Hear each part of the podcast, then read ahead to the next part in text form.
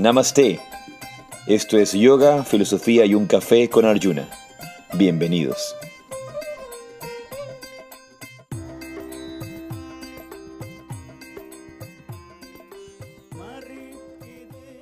Jai Sira de Namaste. Y esto es Yoga, Filosofía y un Café.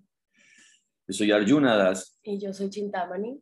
Y esto es Yoga, Filosofía y un Café en vivo desde Guayaquil, Ecuador y los próximos van a ser en vivo desde España, los, los que siguen. Creo que una de las eh, metas o de los propósitos, mejor dicho, los propósitos que tenemos con, con Yoga, Filosofía y un Café es poderlos hacer en vivo desde cualquier lugar en el que estemos.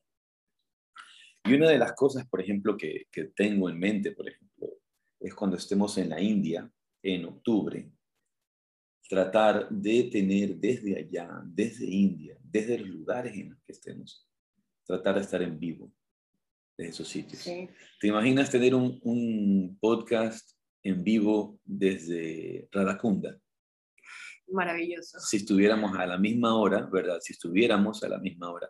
Pero en general ya tuvimos la experiencia, sabemos que siempre nos ha tocado hacer los podcasts en vivo a las 6 de la tarde de la India. Eran las 6 de la tarde en la India. Pero porque eran las 7 y media aquí. Ahora ya son las 8 y media.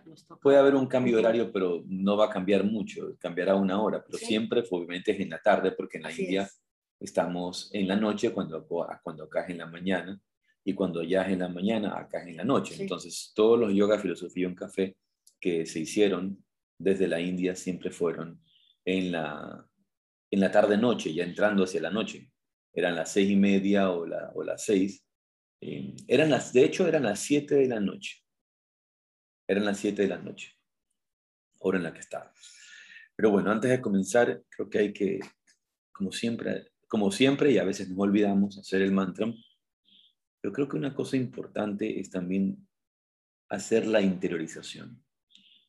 La necesidad de hacer estas meditaciones corta durante el día, de estas pequeñas pausas, de ir hacia adentro.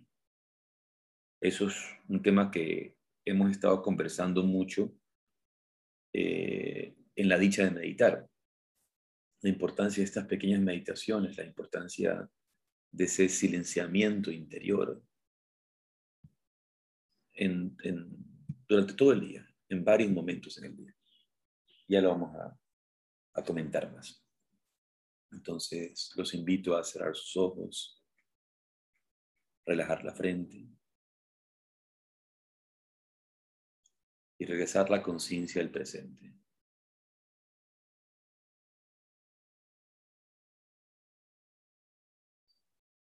No imaginarte en un lugar lejano, etéreo,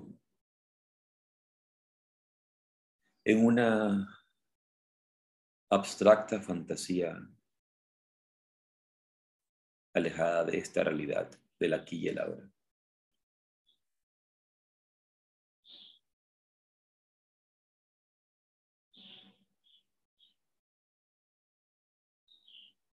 Y por un breve momento, relaja tu frente. Relaja la frente y siente tu respiración. Solo un breve momento. Siente tu respiración.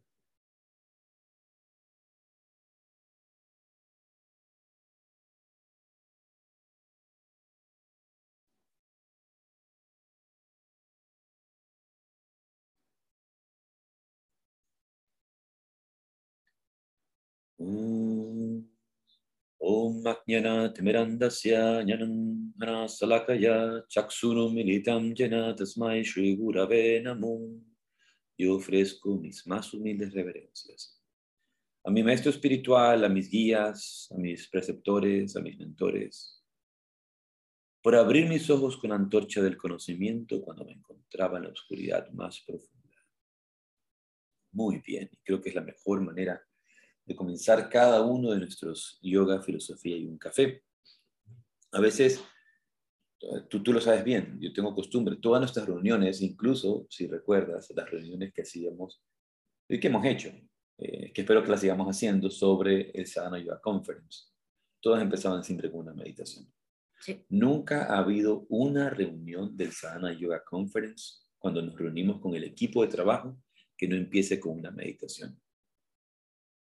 Cuando hicimos el Surya Festival, cada reunión que teníamos con el equipo de trabajo, teníamos ese requisito de ir hacia adentro. Teníamos ese requisito interior. Cosa que se pierde en, la vida cotidiana. Y creo que, bueno, en, la dicha de meditar, por supuesto, lo hacemos siempre, lo hacemos siempre y es un tema que venimos conversando, eh, eh, sobre todo en las últimas dichas de meditar, la importancia de estas meditaciones cortas durante el día, que era algo en lo que Swami Veda insistía, insistía mucho y lo encontraba, y, y él lo decía, como una herramienta tan importante para traer los beneficios de la meditación a la vida diaria, a la vida cotidiana, al momento al momento. Porque algo, algo que nos sucede, si te das cuenta, nosotros nos puede suceder. Y sobre todo cuando uno es principiante en el camino de la meditación y, y principiante en el camino del descubrimiento interior y del autoconocimiento, que meditamos en la mañana. Hacemos nuestra meditación en la mañana, ¿verdad? Tenemos esta meditación en la mañana. Y luego de que hemos hecho la meditación en la mañana, se nos olvida la meditación. Salimos a la vida y nos olvidamos de la meditación, nos olvidamos de estar atentos a la respiración, nos olvidamos del descubrimiento interior, nos olvidamos, nos olvidamos del autoconocimiento.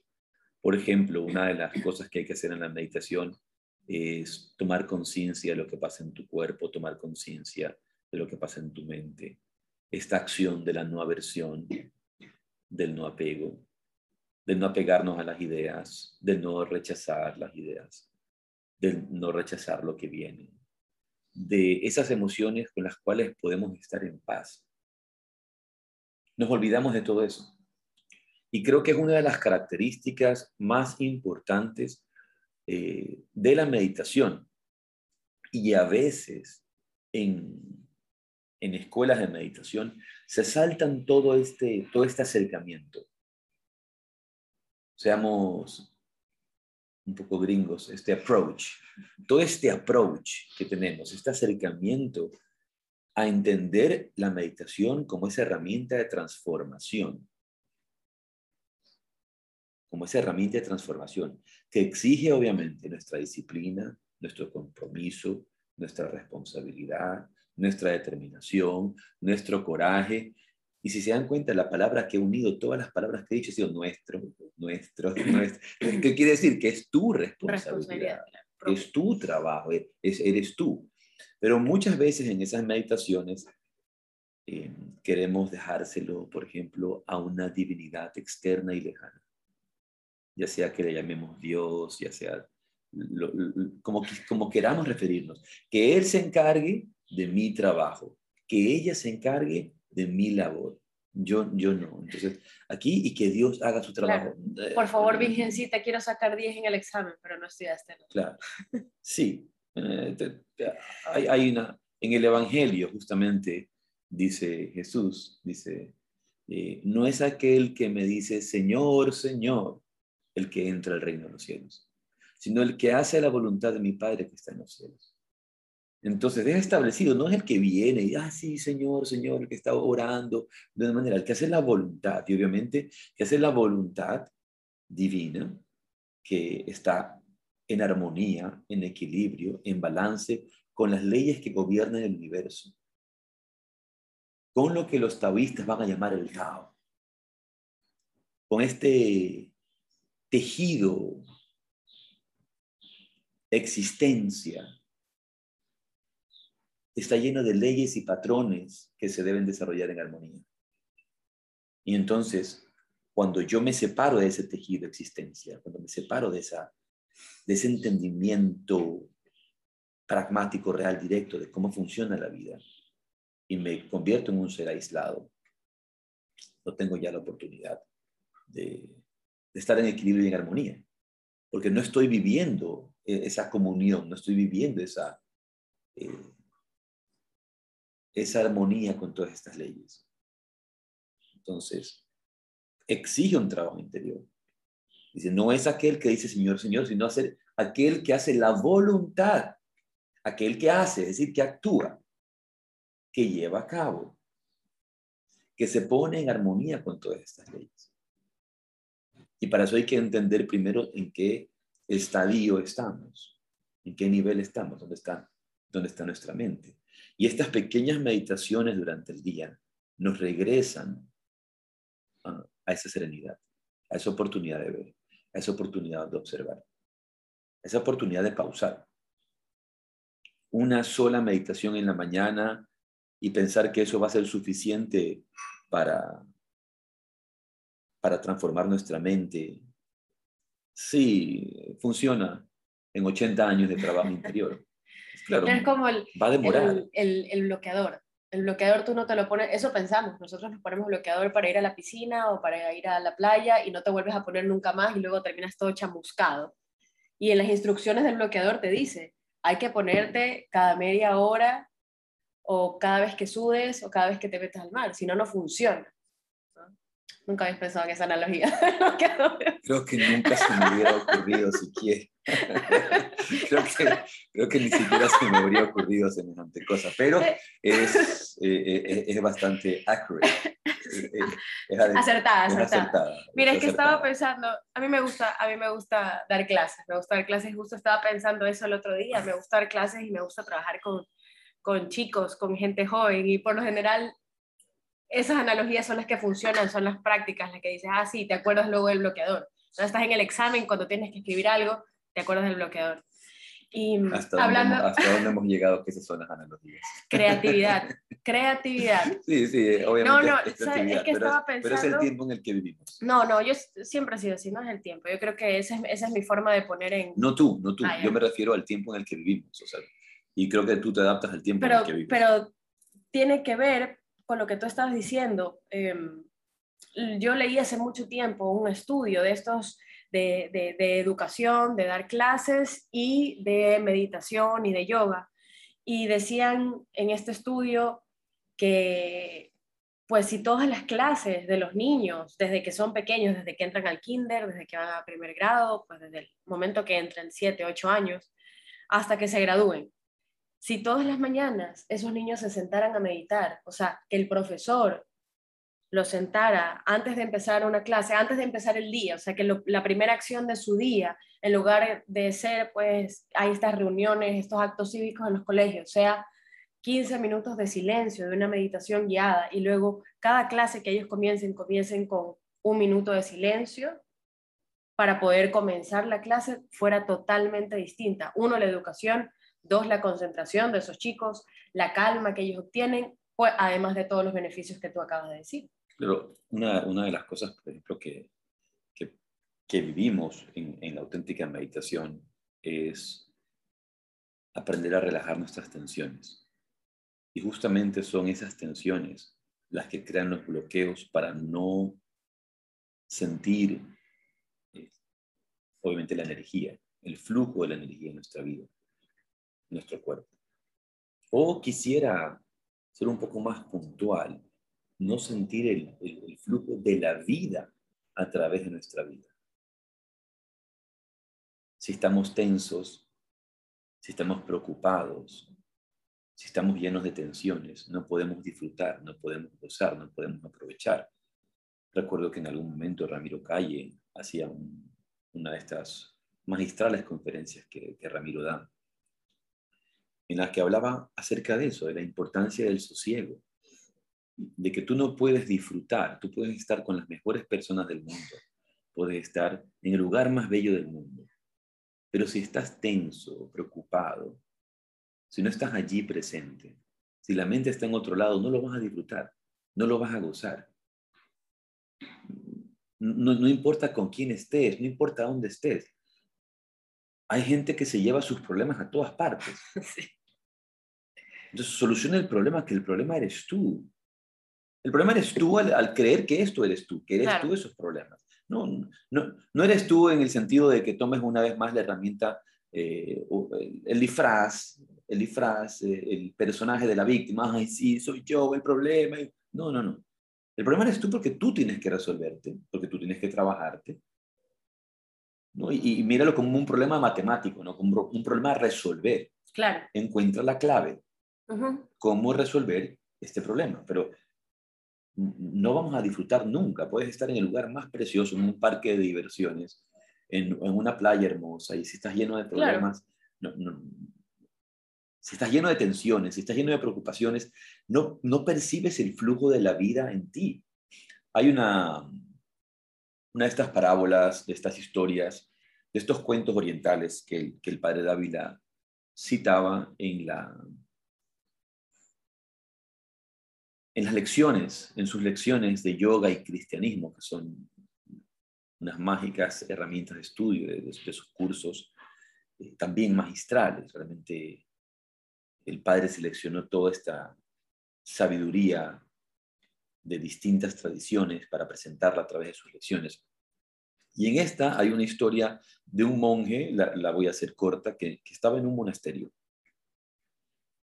Y no podía meditar, no podía meditar por distintas razones, no podía sentarse a orar, no se concentraba, había mucha bulla, había mucho ruido, los compañeros le molestaban, le molestaban en el sentido que él se molestaba por sus compañeros, por, su, por una cantidad de cosas.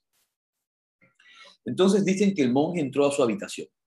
El monje entra en la habitación y empieza, empieza a guardar en, una, en su maleta, en su bolso, en su bolsa, como han sido las maletas en esos monasterios antiguos, de una, una, pedazo de tela funda, empieza a guardar todo. Y cuando se, se vira hacia la derecha, ve que en la cama de al lado estaba un monje exactamente igual que él, guardando las cosas. Entonces le dice, ¿quién eres? Le dice el monje, soy tú. ¿Y qué haces? Estoy guardando todas las cosas porque me voy contigo. Donde quiera que tú vayas, iré contigo. Y el monje entendió en ese momento que lo que tenía que trabajar era él, que el mundo no iba a cambiar por él, que el que tenía que cambiar era él, que el, que, tenía que cambiar de actitud, que, aquel que tenía que trabajarse, que aquel que tenía que autoconocerse, aquel que tenía que realizarse era él mismo y no nadie más. Entonces soy, tú, soy esa parte de ti que estás rechazando y que no, que no quieres afrontar, que no quieres trabajar que piensas que el problema son los demás, que piensas que el problema es la vida. Hay una, hay una parte muy bonita y voy a grabar, voy a grabar, espero en esta semana o la próxima, les aviso a todos nuestros amigos, voy a grabar la meditación meta, la meditación bondadosa del budismo, que me transmitió directamente mi mentor de meditación budista, el Bante Umagama Kondanatero. Y él la recitaba todas las noches, en todos los retiros de Vipassana, se la recitaba. Y es una, es una oración, obviamente, es una, oración, es una contemplación, una contemplación a, este, a esta tradición que viene del Pali, en, idioma Pali. Luego uno la contempla, obviamente, a, nivel emocional, a nivel, a nivel energético, a nivel mental, la contempla y, acerca esas energías y crea esa energía de, esta relación. Pero la primera fase, la primera parte, a mí me encanta. Se las voy a, se las voy a leer, ¿no? porque creo que es tan importante. ¿no? Dice, que este cuerpo y esta mente que viven en el momento presente estén bien y sean felices. Que me libere de la codicia, el odio, el engaño, la desdicha, la enfermedad, el miedo y el sufrimiento. Cuando aparezcan en mi mente pensamientos o sentimientos que se basen en la codicia, el odio, o el engaño, que yo pueda usar las habilidades adquiridas en la práctica de mi meditación para estar en paz con esas fuerzas. Que no sea esclavizado por ellas, que no me identifique con ellas como si fueran yo o mías y que no permita que nuevos pensamientos de aversión en contra de ellas surjan en mi mente. Eh, a veces no nos damos cuenta de, la, de, la, de realmente de la importancia de lo que está diciendo, de, la profundidad de estas palabras. de de la profundidad de estas palabras. Y, imagina esto, ¿no? Contémplalo una vez más. Cuando aparezcan en mi mente, cuando aparezcan, ¿por qué? Porque van a aparecer pensamientos o sentimientos que sean basados en la codicia, el odio o el engaño, y el engaño obviamente se refiere a esta ofuscación, a esta ofuscación, delusion, es la palabra que usaba el banco, ofuscación, no claridad, no, no capacidad de ver la realidad tal cual es. A eso se refiere con engaño. Cuando en mi mente, en mi vida, en mí, aparezcan estos pensamientos o sentimientos que se basen, que, que estén basados en estas energías negativas o sentimientos, pensamientos negativos, que yo puedo usar las habilidades adquiridas en la práctica de mi meditación para estar en paz con esas fuerzas. ¿Qué quiere decir eso?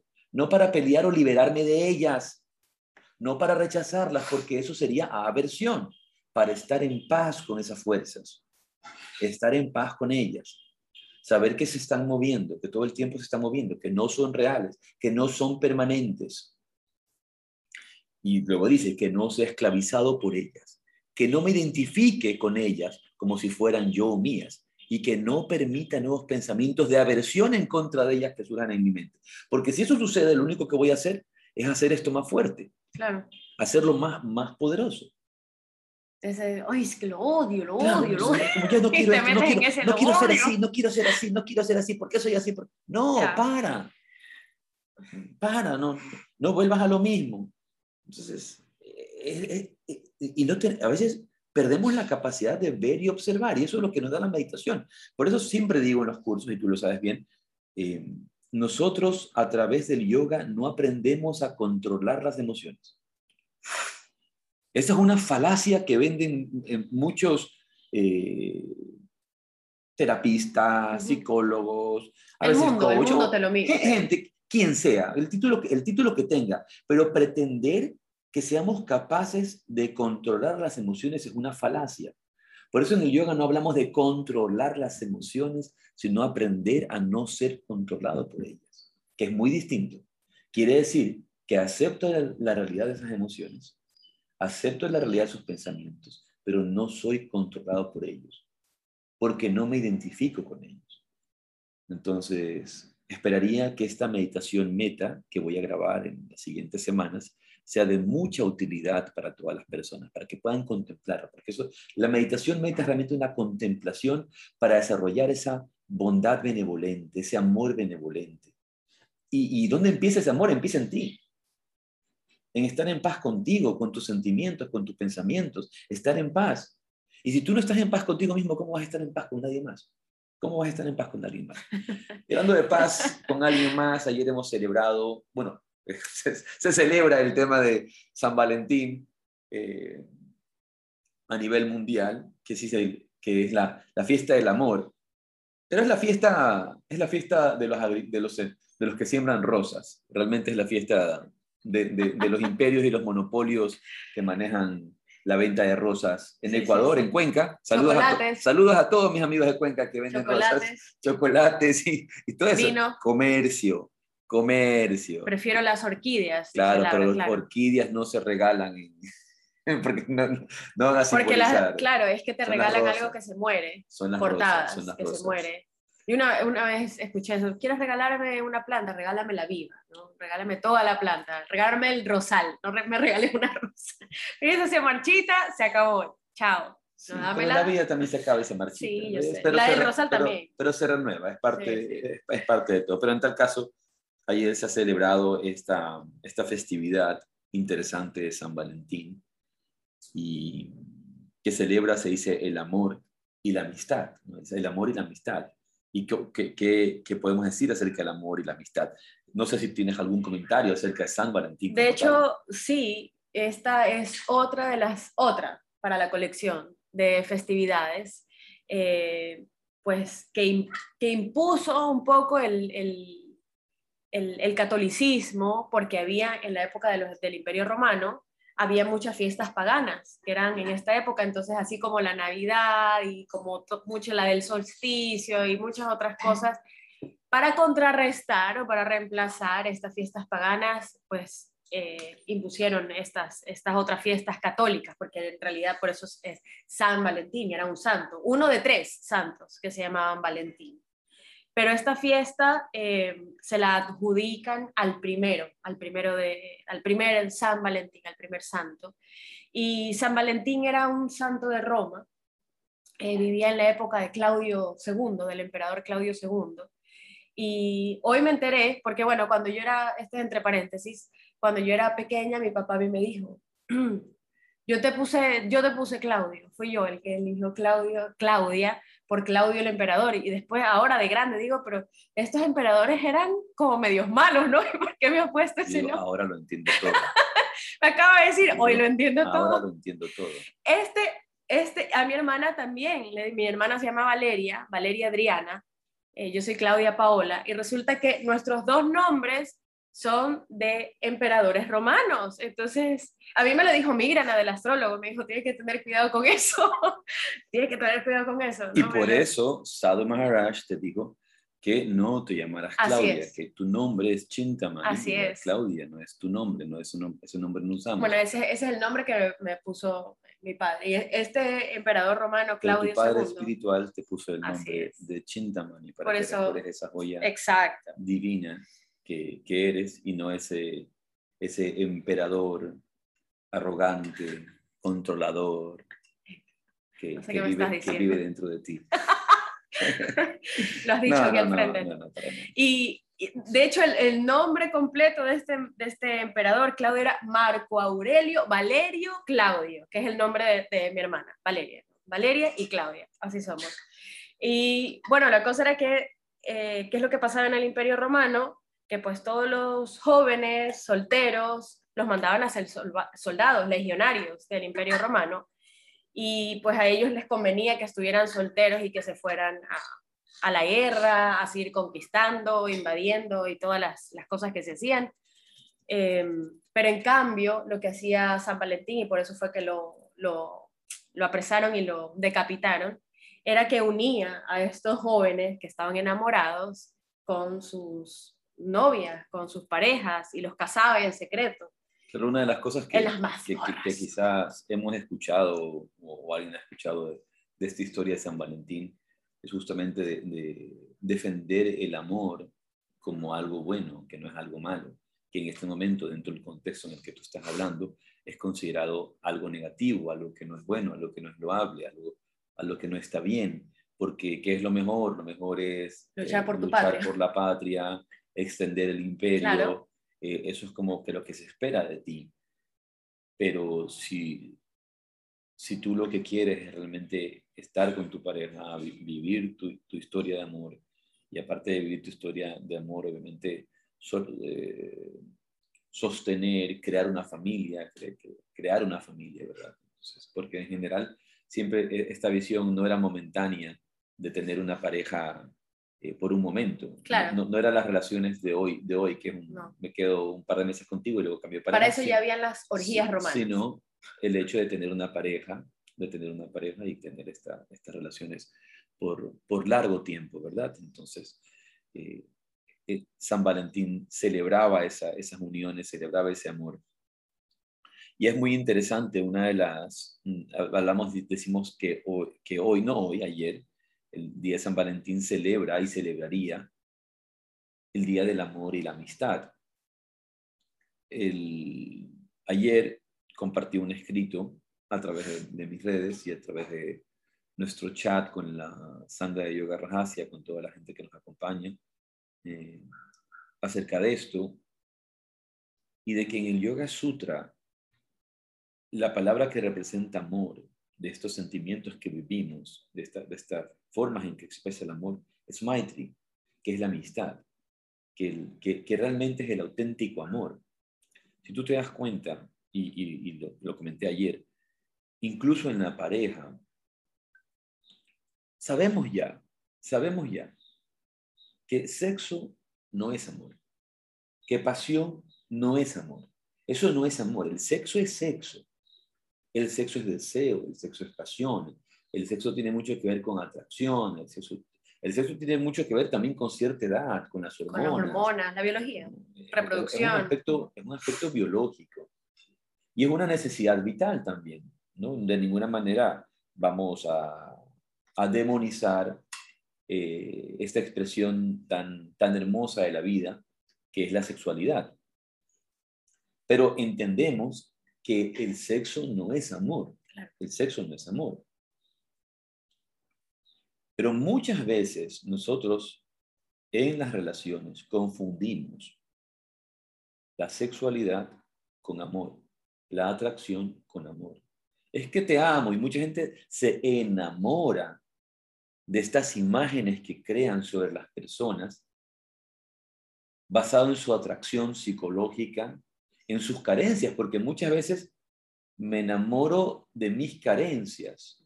No tuve un papá o tuve un papá y quiero reemplazar esa, esa, a esa persona con, con alguien que lo representa.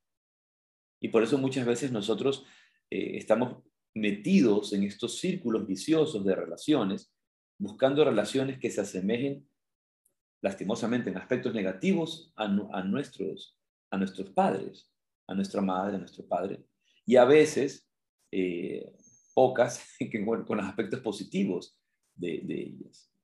Entonces, todo, todo este mundo de las carencias, todo este mundo de las latencias, va a hacer que nos relacionemos con otros desde allí. Yo eh, creo que es tan importante el hecho de, desarrollar esta, esta visión del entendimiento del amor como la amistad, es lo que dice el Yoga Sutra, Maitri, Maitri. De ahí viene la palabra Mitra, que es amigo, como Dharma Mitra, el amigo del Dharma, Mitra, amigo, o Kailiana Mitra, el amigo espiritual, la persona que es compañera espiritual. Entonces, cuando, cuando vamos a, a, esta visión, en la propia pareja, con el tiempo, lo decía ayer, el, el, deseo sexual, la pasión va menguando, va bajando. Y es normal por la edad, por los tiempos. No quiere decir porque salió una persona en, en el grupo que decía, no, pero incluso cuando uno envejece, cuando las parejas avanzan en edad, se puede, se puede mantener la pasión, se puede sí, eh, pero eso es otra cosa, eso es otro, eh, no es a lo que yo me refiero y, no es, el contexto del cual estoy hablando. Podemos tener una saludable vida sexual, eso, es otro, eso es otro tema. Pero el hecho es de que de una u otra forma, te guste o no te guste, ese deseo va. Ese deseo va, y va bajando con, el tiempo y va bajando con la edad. No quiere decir que, se acaba, no quiere decir que desaparezca, no quiere decir que se acaba. Pero lo que se fortalece en nuestras relaciones es justamente la amistad. Y cuando hablamos de amistad, la amistad es incondicional. La amistad de verdad es incondicional. Yo no le, yo no le pido nada a, un amigo, simplemente le entrego mi amistad y él me da el regalo de su amistad. Y eh, eso es algo de, de, las cosas más maravillosas del mundo, de los regalos más hermosos del mundo, la amistad, el hecho de, de poder tener un amigo incondicional, de poder tener a alguien que nos acompañe, un grupo de personas que nos acompañen cuando, cuando son amigos. Voy a acotar aquí. Em, esto que tú hablabas de Maitri, Maitri, este, esta amistad de verdad incondicional.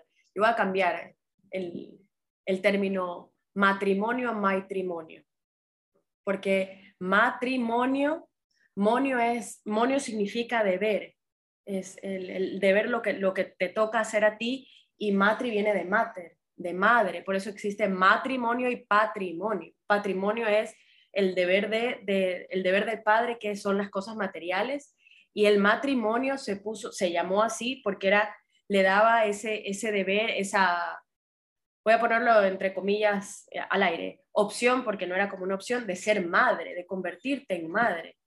Entonces lo voy a cambiar a matrimonio, que es el deber de ser un amigo de verdad.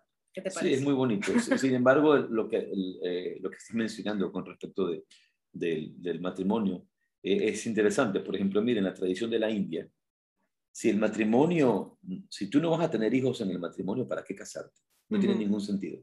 E, ese, pues, eso, por ejemplo, es algo mucho de la tradición de la India. Si no vas a tener hijos, ¿para qué casarte? No tiene ningún sentido, porque el, propósito de, esta unión, dentro incluso de lo ves a nivel etimológico, es la procreación y la continuidad de la vida.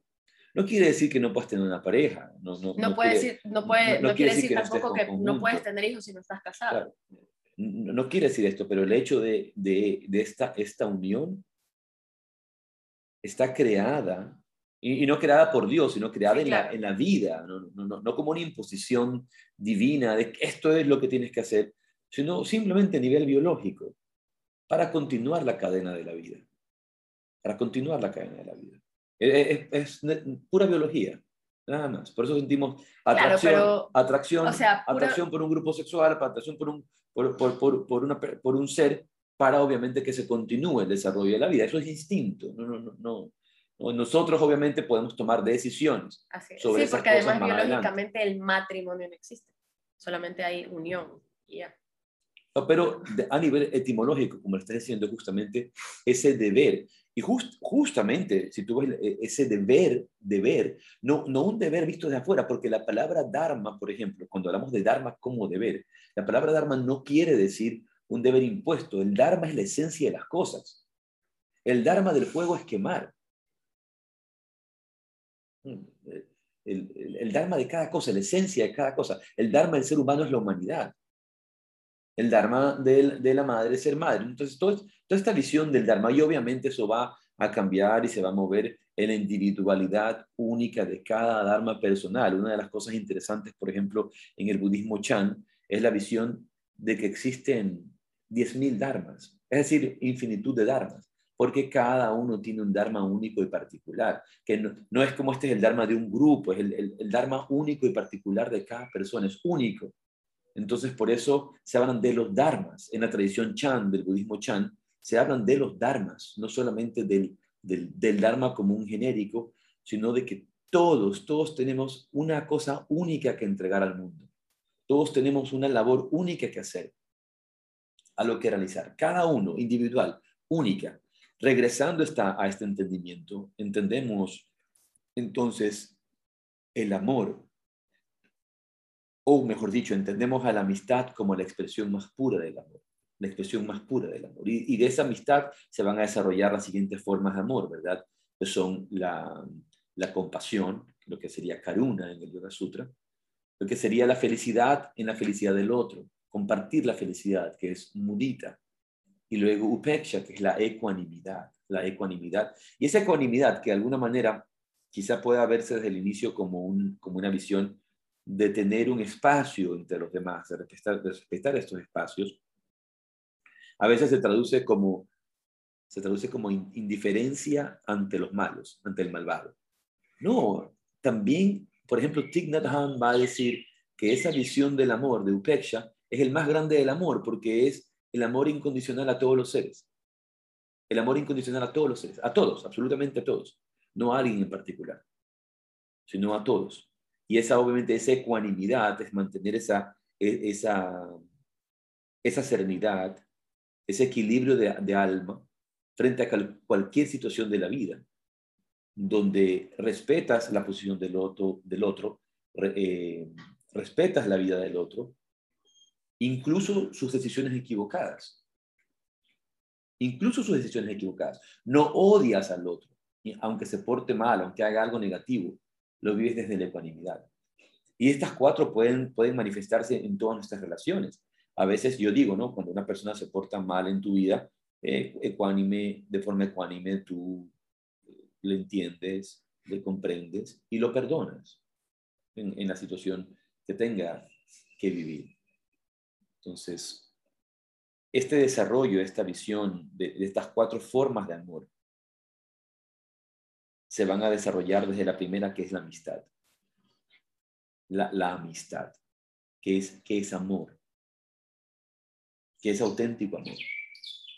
Pero una vez más, hemos romantizado el amor, creyendo que es un sentimiento romántico que tiene relación con la posesión, con, con cumplir y completar necesidades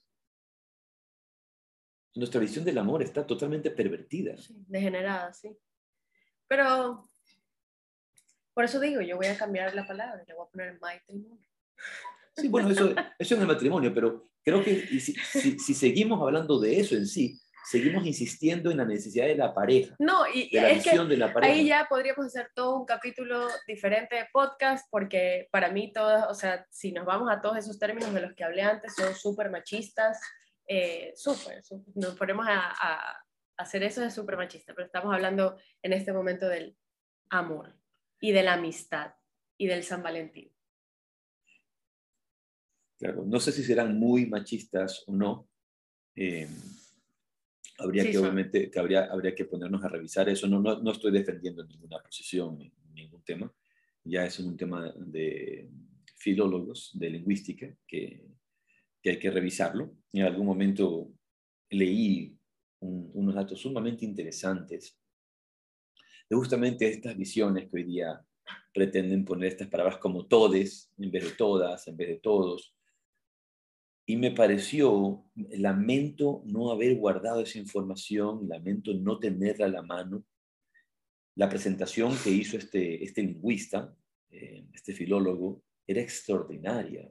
Realmente me, me, me, asombró muchísimo y fue tan claro que en ese momento lo entendí, no, lo, no, me lo grabé, por eso no, no, puedo citar lo que él dijo, pero dio una explicación que era tan clara, tan concisa, eh, para derrumbar muchos de esos eh, de, esas propuestas modernas frente a esta discusión entre el machismo y el feminismo en el campo de, en el campo de la lengua.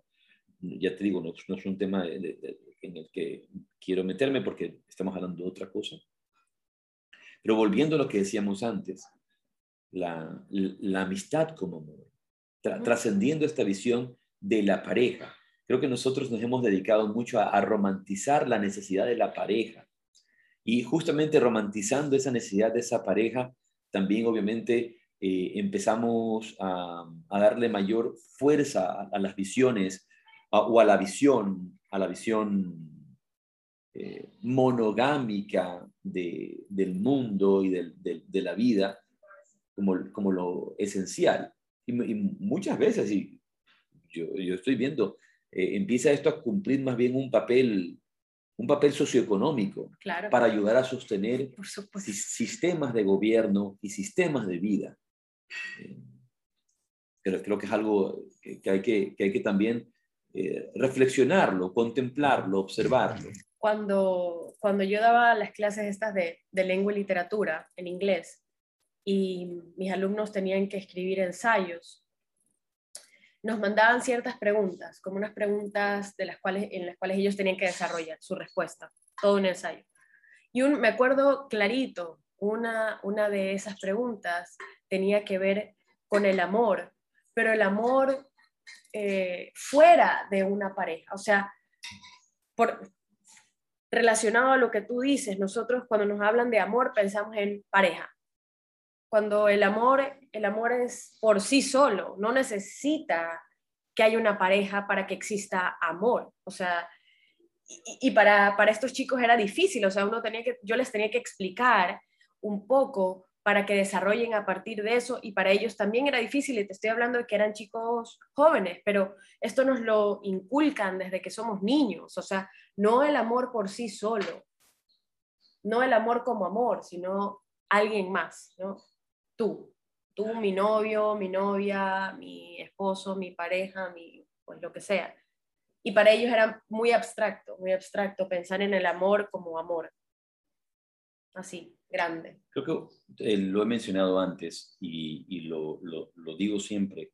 Lo dije hace, hace unos meses, en noviembre, en una entrevista que me hicieron para el Global Yoga Conference con, con Jordi Canela de Yoga One, Yoga One Surya. Esta entrevista la hicimos en un, en un bar, en un bar restaurante allá en, en un rincón de Barcelona. Y hablando de amor, cuando hablamos justamente de amor, y, y es una contemplación que, que, vengo sintiendo hace algún tiempo, la primera expresión del amor en cualquiera de sus niveles, creo que la, la, definición más sencilla es presencia. Amor es presencia. Entonces, amor no es eh, tocarnos las manos, amor no es las caricias, amor... Eso, eso no es amor. Eh, son, pueden ser manifestaciones distintas del amor, pero la primera manifestación de amor, y creo que la, la esencial es presencia, es el estar presente, es el, estar allí. Gabor Mate, el doctor Gabor Mate, hace una, una cita interesante, dice, cuando tú ves cómo se crían en amor y seguridad, por ejemplo, los cachorros de los leones. Ves a los cachorros de los leones y la madre está presente, está allí. No necesita ya estar metida en el juego. Los cachorros están que se pelean, se muerden la oreja, se gruñen, se agarran la cola, me explico, se dan, pero saben que están seguros porque su madre está presente está presente, estás allí. Es la, la presencia. uno de los grandes males del mundo de hoy es estar allí, pero estar ausente. Así es. Estás allí, pero estás ausente. O, porque conozco otros, ese es otro mal, estar allí y estar metido en la vida de los hijos, en todo. Pero eso es otra cosa, eso es otra cosa. Eso, es, eso no es amor, eso, eso es una, eh, es una distorsión del amor. Eso es quererle controlar la vida a las personas. O ser su amigo. ¿Cómo? O ser su amigo. ¿En qué sentido lo dices? De no ser padre, sino ser amigo de los hijos. Entonces estás metido allí y vas... Bueno, ya no importa. Claro, no, es importante lo que dices, pero obviamente son temas mucho más amplios, son, son temas ya, más bien de consulta psicológica, de llevar a esas personas al psicólogo y que, que eh, atenderlas, presencia, de, de, atenderlas. Eso, eso, es otro tema. Pero volviendo a la esencia, y, no, no, quisiera perderme porque obviamente podemos hablar y, podríamos, hablar por, podríamos hablar por horas y nos quedan siete minutos, ocho minutos del podcast, no podemos hablar más. La presencia, el hecho de estar. Y decía, uno de los grandes males de hoy es el hecho de no estar presente, de estar ausente, de estar allí, pero estar ausente. No, no estar en, en, en este momento, en el tiempo, en el presente. Y tanto hablamos del hecho de volver al presente, no en el pasado, no en el futuro. Y muchas veces estamos allí, pero estamos, por ejemplo, en el móvil, en el celular, y no, y no compartiendo con el momento, no viviendo el momento. Una de las cosas justamente que, hace eh, el, el teléfono móvil, una de las cosas que hacen estas redes sociales es sacarnos del momento no nos permiten vivir el momento presente, no nos permite vivir la realidad tal cual es en el aquí y en el ahora, sino que con mayor intensidad crea esta separación con la realidad, crea esta separación total, este divorcio con la realidad. A ver, si ahora hay el metaverso, ya dime qué más disociación que esa no hay. O sea, tienes una vida... Gracias a Dios, yo poco sé de esas payasadas. Pero sé que existe. De, del enfermo mental Mark Zuckerberg con, toda su, con todo su grupo de personas a nivel, a nivel mundial. Son, son gente que está enferma. O sea, si ya uno se disocia... Hablando de eso, creo que es importante recordarles que el día de ayer subimos un podcast mm. que habíamos hecho con la doctora Vandana Shiva, donde hablamos acerca de esto, donde habla acerca de, de este criminal, Bill Gates, porque eso es lo que es este hombre, un criminal, eh, y en ese sí creo que hay que tener lupecha de, de no odiarlo, pero hay saber lo que es. Eh, un criminal es un criminal. Entonces, eh, de lo que él está haciendo con el mundo, de lo que está haciendo con la tierra, de lo que está haciendo con los embrios, del control que está haciendo con, con la alimentación a nivel mundial y que muy pocos saben con el cultivo, con todos estos temas que hablamos, tú lo sabes bien, con la doctora Mandana Shiva, y que fueron extraordinarios y yo me quedaba anonanado, realmente impresionado con cada una de sus, de sus palabras, eh, porque todas están llenas de verdad, pero son verdades lastimosamente incómodas, porque es lo que está sucediendo en el mundo, porque es lo que está sucediendo en la tierra. Ojalá que todos aquellos que, que saben inglés lo escuchen, porque el podcast está en inglés, obviamente la doctora Mandana Shiva habla en inglés, hay una traducción hecha, lastimosamente esa traducción, las personas que nos iban a ayudar para poderla subir a YouTube y que puedan todos gozar de esta entrevista y poder leer estas, estas cosas en español, los subtítulos en español, no, no, lo, no lo han podido terminar. Hemos estado atrasados con eso. Ojalá que viendo que hemos sacado ya el podcast, lo puedan ver. Pero teníamos mucho tiempo esa entrevista de la, con la doctora Mandana Shiva. Claro, la idea inicial era subirlo a YouTube, ponerle subtítulos, que es un trabajo bastante arduo. Yo me pasé subtitulando eso, traduciendo. Así que sí, es hora de que ya las otras personas que se encargaban de, de, juntar, de juntar y editar, pues no, nos puedan ayudar para subirlo. Como no se pudo hacer a tiempo, lo hemos puesto en el podcast. Eh, pero es realmente. Es, un, es, un, es un audio que hay que escucharlo, y escucharlo y escucharlo. Pero regresando al amor y el amor que es presencia, estar allí, presencia, estar. Y creo que lo, lo, ¿dónde comienza esa presencia? Esa presencia comienza en ti. Comienza en, en, en, en tú mismo, tener la capacidad de sentir la presencia. Primero, primero tu presencia. No, no como ego, no como mente, sino simplemente la presencia de la, conciencia libre de agregados, libre de cuerpos, libre de upadis, como dice la tradición del Vedanta. Libre de todo, de todo soporte externo que crees que hace tu propia identidad. Podría decir mejor de la no identidad, de la totalidad. O como dirían el budismo Chan y la tradición del, de, taoísta, el Tao o el Dao. Y luego pondría presencia, la presencia con P mayúscula y con L mayúscula. La presencia. Entonces, sentir ese poder de la presencia. Y podríamos decir la presencia divina. Yo trato de evitar muchas veces esos términos porque los llenamos de conceptos. Ese es quizá el más grande error que tenemos. Porque al, intelectualizarlo, al convertirlo en idea, al convertirlo en concepto, nos centramos en la explicación, nos centramos en el concepto, nos centramos en la idea y no en experiencia. Pero si por un momento somos capaces a través de la, meditación de regresar a esa, a esa presencia, esa presencia es amor. Estamos viviendo en esa, en esa presencia que es amor. Y luego la segunda que, que, explicación, el segundo nivel de amor es del respeto. Respeto. Que creo que es lo que falta en este, en este mundo. Claro.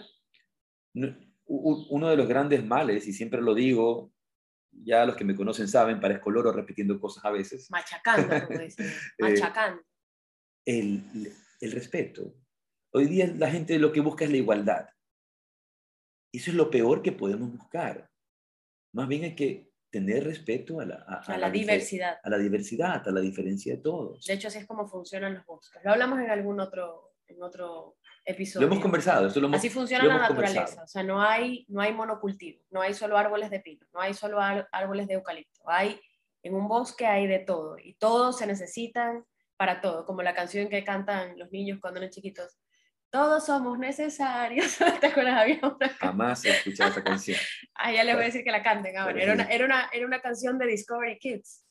Y hablaban, y la canción era obviamente para niños, pero era de que hablaba sobre que todos somos necesarios, o sea, el mango y el loro y la hierba luisa y la mariposa y la oruga y el mosquito y la cucaracha todos somos necesarios, o sea, cada uno cumple una función y todos somos interdependientes y necesitamos el uno del otro en esa diversidad. Y en esa, en esa diversidad hay respeto. Así es. Está justamente ese, ese respeto que no, que no, es solamente respetar tu posición, respetar tu, tu, tu, espacio, ¿no? Respeta mi espacio, respétame a mí. No, no, no estamos entendiendo. Es, es algo mucho más interior, es algo mucho más profundo.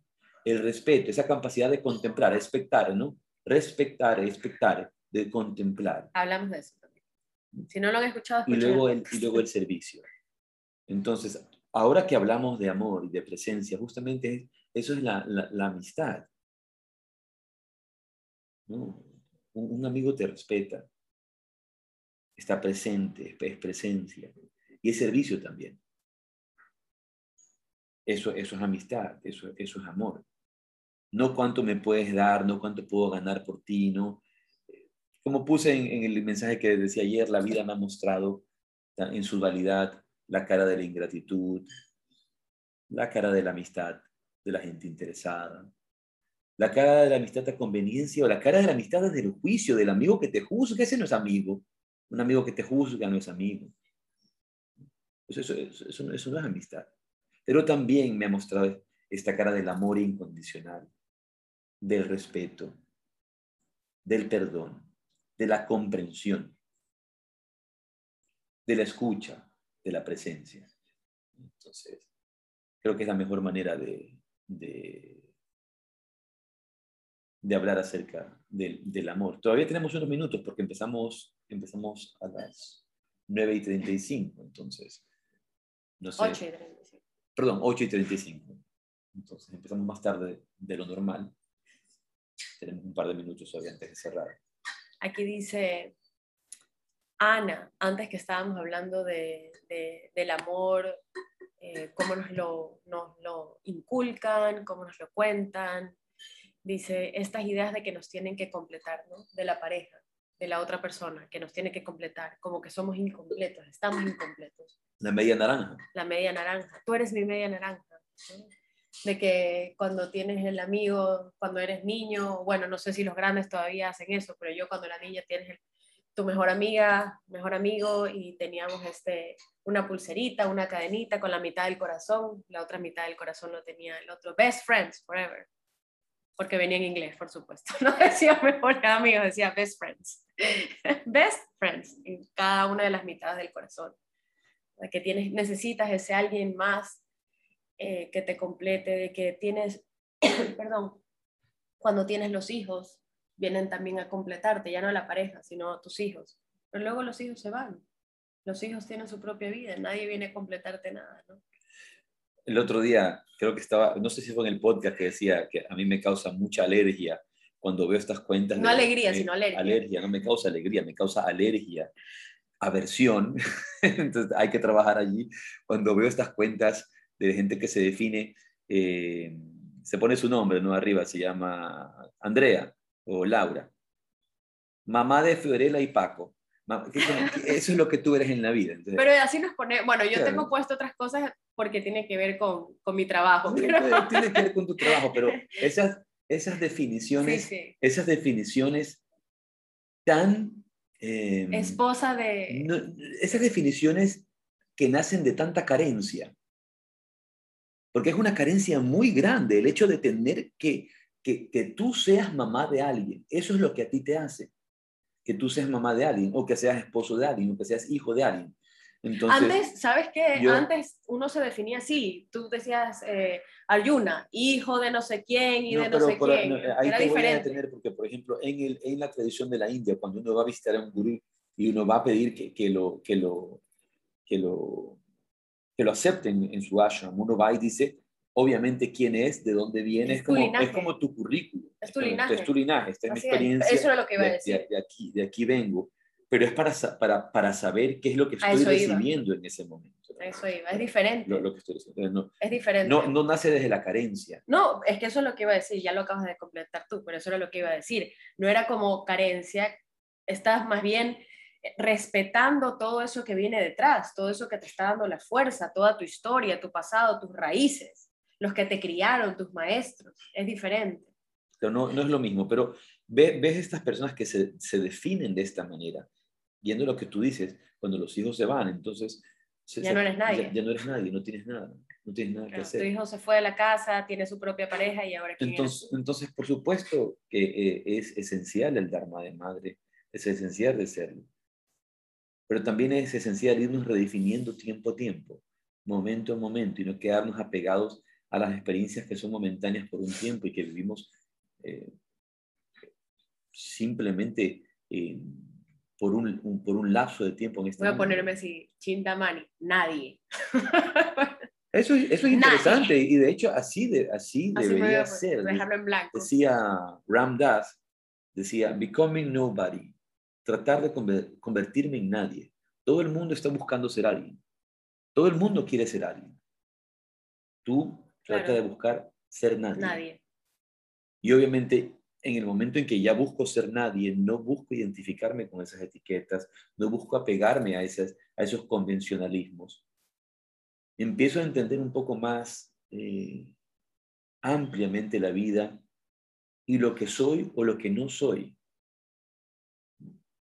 Vivimos un tiempo muy, muy difícil. obviamente, todo este desastre empezó hacia el paleolítico y el neolítico, entonces tenemos dos, millones, dos millones de años atrás eh, para entender de dónde viene todo el desastre que vivimos. Y ya en la antigua India, ya en la antigua China, en el Oriente legendario y obviamente en culturas ancestrales, se entendió esta, se entendió esta, esta situación que estábamos viviendo, de divorcio de la vida, de no entender la vida tal cual es. Y obviamente nace el yoga, aparece el yoga, la meditación, todos estos sistemas de, autoconocimiento y entendimiento interior como una respuesta para atender este, este divorcio profundo con la vida, esta desconexión con la realidad. Y hoy, si bien en el momento que, que esto sucedió en el pasado, que esto se dieron cuenta hace mucho tiempo, debe haber sido complicado, creo que hoy es peor hoy es peor. no, y, no, y no tratar de decir grass is greener y the, other side, como el, el césped es más verde en el otro lado, es decir, en el pasado las cosas eran mejor. No.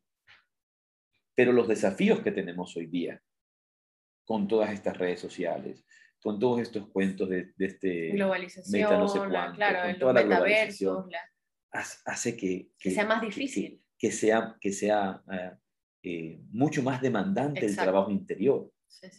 Antiguamente, para meditar, tenías, digamos, entre las distracciones que tenías en tu camino espiritual, estaba en el teléfono de tu casa que tu mamá no te dejaba hablar, hasta le, hasta le ponían poner un candado, le podían poner un candado al teléfono. Es cierto. Le podían poner un candado. Había un, teléfono en la casa. además que si te llamaban podía contestar tu papá, tu mamá, entonces no llamaba. Había un televisor para todos. Para todos en la casa. El que lo prendía le tocaba pararse a, para cambiar el canal. Había una cantidad, o sea, las cosas que habían, las distracciones que teníamos, digamos, eran, po eran pocas. Eran, muchas, eran, muchas para el momento, pero eran pocas. Hoy día hay mucho más. Claro. Hoy día la distracción la cargas contigo, la llevas contigo a todas partes. Entonces, el, hecho de, de distraernos, de alienarnos, de, esa sensación de alineación, de, de, estar separado de la realidad, de estar separado de la vida, de, estar divorciado Necesitamos la, de la esencia de la vida, es mucho más fuerte. Menos alienación y más alineación. Centrados. Alinear nuestro cuerpo, nuestra mente, nuestro corazón y nuestro espíritu. Es, es, es, un, es, es, realmente interesante. Vivimos tiempos de mucho, de, de mucho desafío que exigen mayor fortaleza, mayor coraje, no, no, para sentirnos ah, una vez más como víctima, ay, sí, antes era más fácil, todo eso, no, pero para saber que, que requerimos mayor trabajo interior. Y de allí esa importancia de esa pequeña meditación a cada momento del día, que vaya a aportar a mi práctica espiritual de la mañana, de la tarde, para no permitir que los samskaras se vayan creciendo, para evitar eh, esta alienación, evitar esta, este sentimiento de separación al cual estamos llamados por tantos medios, de tantas formas. Creo que ha sido un interesante podcast y la próxima semana lo hacemos antes eh, de partir, creo. Pero bueno, así que les estamos mandando información. Nos vemos con el resto de personas que nos acompañan en vivo y que nos acompañarán en la dicha de meditar, como siempre los jueves. Vamos a ver si lo hacemos desde aquí o desde el ashram o desde dónde. Nunca sabemos, no somos ni más. Gracias. Gracias por acompañarnos en Yoga, Filosofía y Café. Que tengan una linda semana. Rade, rade. Rade, rade.